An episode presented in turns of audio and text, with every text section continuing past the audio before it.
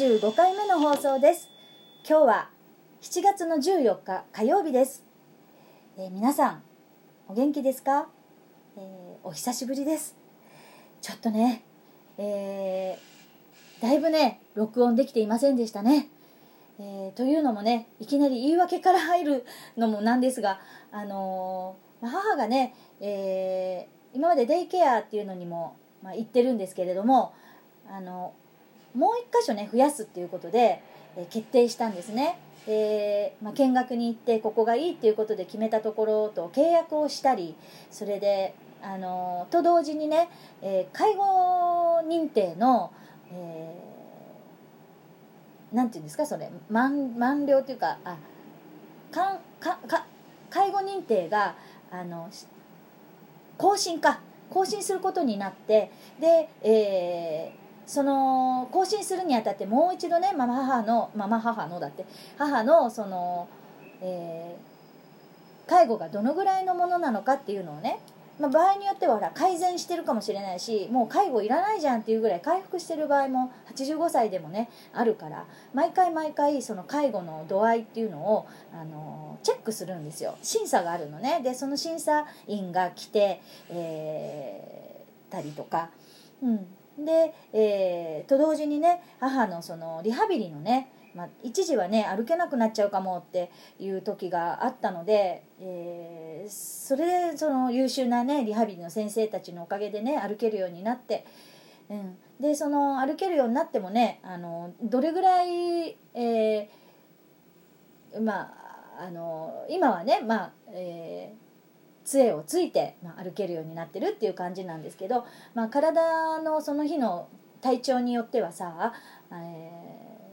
ちょっと今日は腰が痛いとかあるいはここのとこずっと股関節が痛いとか、まあ、症状がその時によって違うじゃない。でも一貫してああだいぶなんか、えー、随分こう足首は毎回痛いって言ってるねとか、まあ、そういうのを、まあ、聞きながらリハビリ会議っていうのがあってでその症状に、まあ、合わせてリハビリを変えていくっていう、うん会議があるんですよ。でそれもね、まあ、してくださっていてそんな会議とも、まあ、重なったりとか、まあえーしまして、まあ、契約と新しいデイケアの契約とそれから介護認定の更新とそして、えーなんだっけ、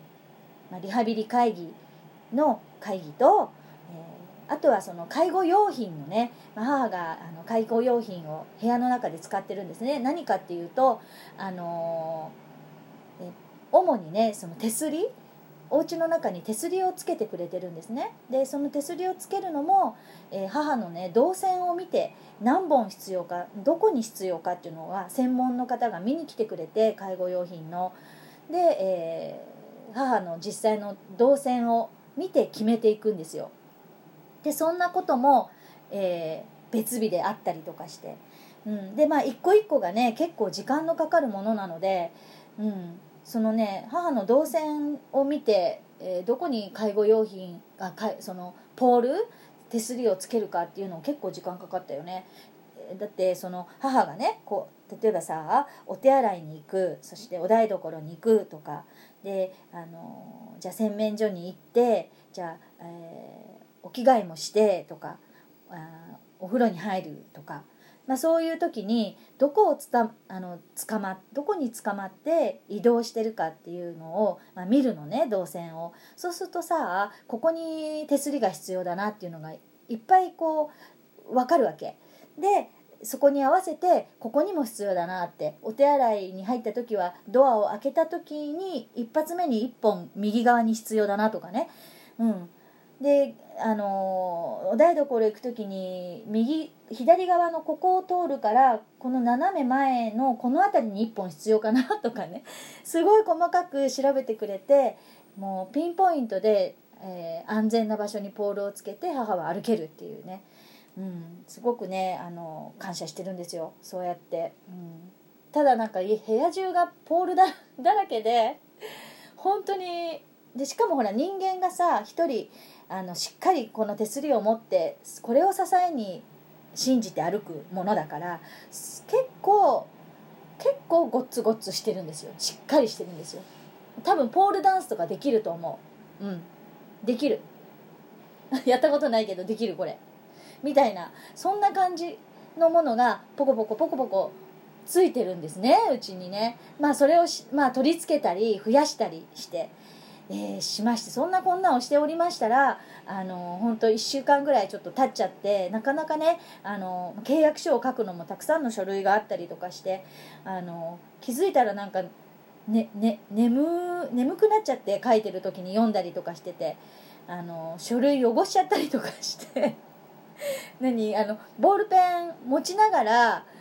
気失って持ちながら寝てるから経験ある？そのミミズが走ったような字を書いてっちゃうって分かります？そんなんがね書類の中でぐじゅぐじゅぐじゅぐじゅできちゃったりとかしてもう一回書類をもらいに行ったりとか、ね、そんなね迷惑もかけたりしながらいてたしてたんでねすごい時間かかっちゃったの。うん、でまあまあえそんな長い言い訳が終わりまして。という間にもですねあの世間ではあの GoTo キャンペーンですか？ね。このお話は32回目のねあの放送でもお話ししましたけど、えー、ね、政府があの、まあ、今年の夏は海外にも、ま、行けないし国内でね旅行をして、えー、まあ、経済も潤しながら皆さん楽しく夏休み過ごしましょうよっていうことでねあの国が2万円支給してくれるんだよね。で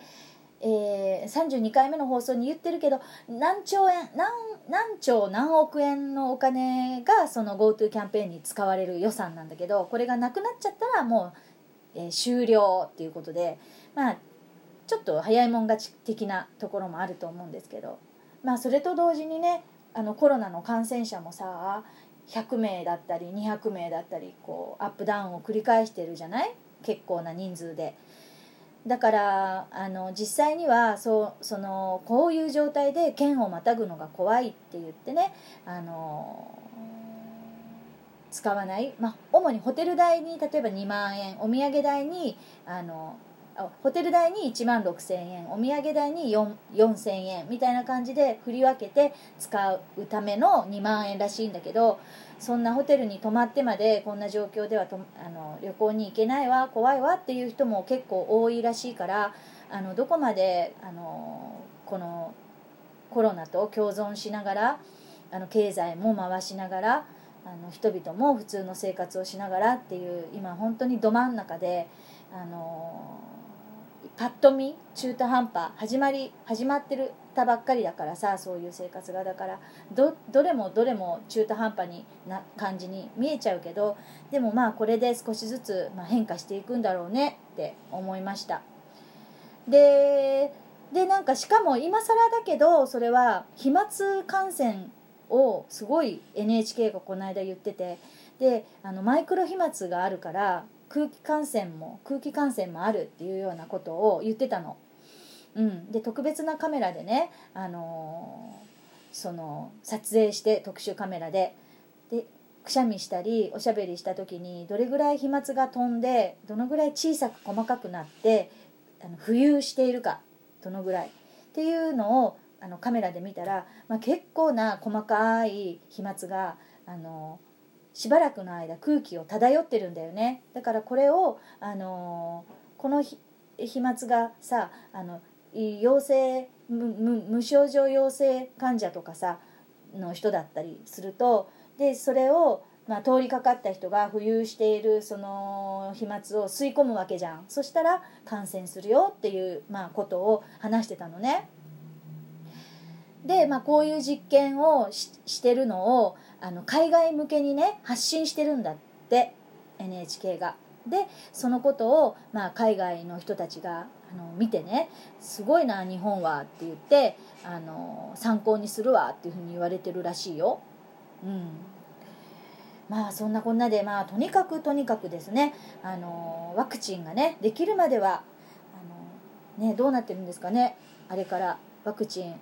治験をするよって発表があってからどういうふうに進んでるのかな。気になるところだけどね、うん、早くねワクチンができて安心してあのいろんなことができるといいけどね。うん。皆さんはどう思われますか？ね。はいそして、えー私が今日あのお話ししようと思ってたことはあのペットショップのその繁殖業者とかそれからペットショップなどのそういう、えー生態販売、うん、の、えーまあ、現場が過酷な、まあまあ、現場あの劣悪な、えー現状。で犬や猫たちが非常に苦しい思いをしてる。っていう、まあ、お話であのそれに対してアクションを起こす。っていうことでねあの、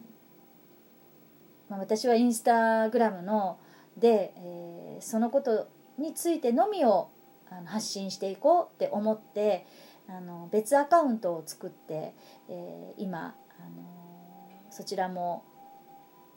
まあ、今のところねこの母のことがあったから2つ投稿して終わり今は止まっちゃってるんですけど、